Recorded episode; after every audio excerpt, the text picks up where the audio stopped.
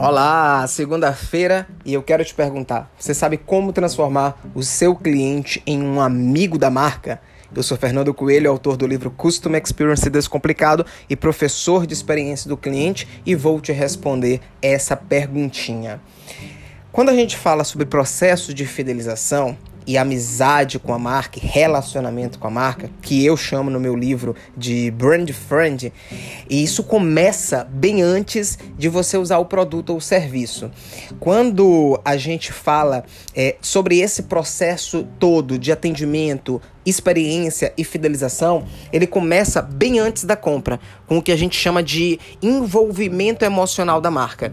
Você se envolve com a marca emocionalmente, visualmente, com o que você ouve, com o que você olha, com as cores, por exemplo, que você se depara no Instagram, em um comercial de TV, na rua, na fachada da loja. E a partir daí você começa a criar algumas expectativas. Quando você vai comprar um produto ou adquirir um serviço, existe ali já uma relação de expectativa e o que eu chamo de realidade, né? Então, o que foi que você criou na sua cabeça, no seu imaginário, no seu consciente ou subconsciente sobre aquela marca, sobre o atendimento dela, sobre a efetividade daquele produto? A gente chama isso na psicologia de expectativa. E aí, quando você vai usar a marca, quando você vai comprar o produto, é, é o momento da verdade, é a hora da verdade. É o momento que a marca precisa entregar igual ou superior ao que você criou como expectativa. E uma coisa bem legal que a neurociência, o neuromarketing, a psicologia do consumo, ela coloca como um tripé da experiência do cliente, e eu falo isso no meu livro, é os aspectos que você, enquanto ser humano e na posição de cliente, avalia mesmo que inconscientemente.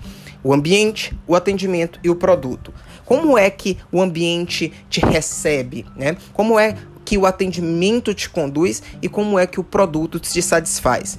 Isso acontece inconscientemente. A partir daí, você então cria a percepção daquela marca, se foi igual ou não à sua expectativa, e isso vai gerar uma memória. É um processo natural psicológico. Aí vem o que a gente chama de experiência pós-uso. A marca ela precisa trabalhar com é, estratégias de relacionamento, criando conexões pessoais, entendendo como foi a sua experiência, para que no, no, no que eu chamo de renovação de ciclo, na próxima experiência, possa ser igual ou de preferência superior. E aí? A sua marca ela tem feito isso para transformar o seu cliente em amigo da marca? Essa é a minha dica de hoje. Uma excelente semana para você e foco na experiência do seu cliente.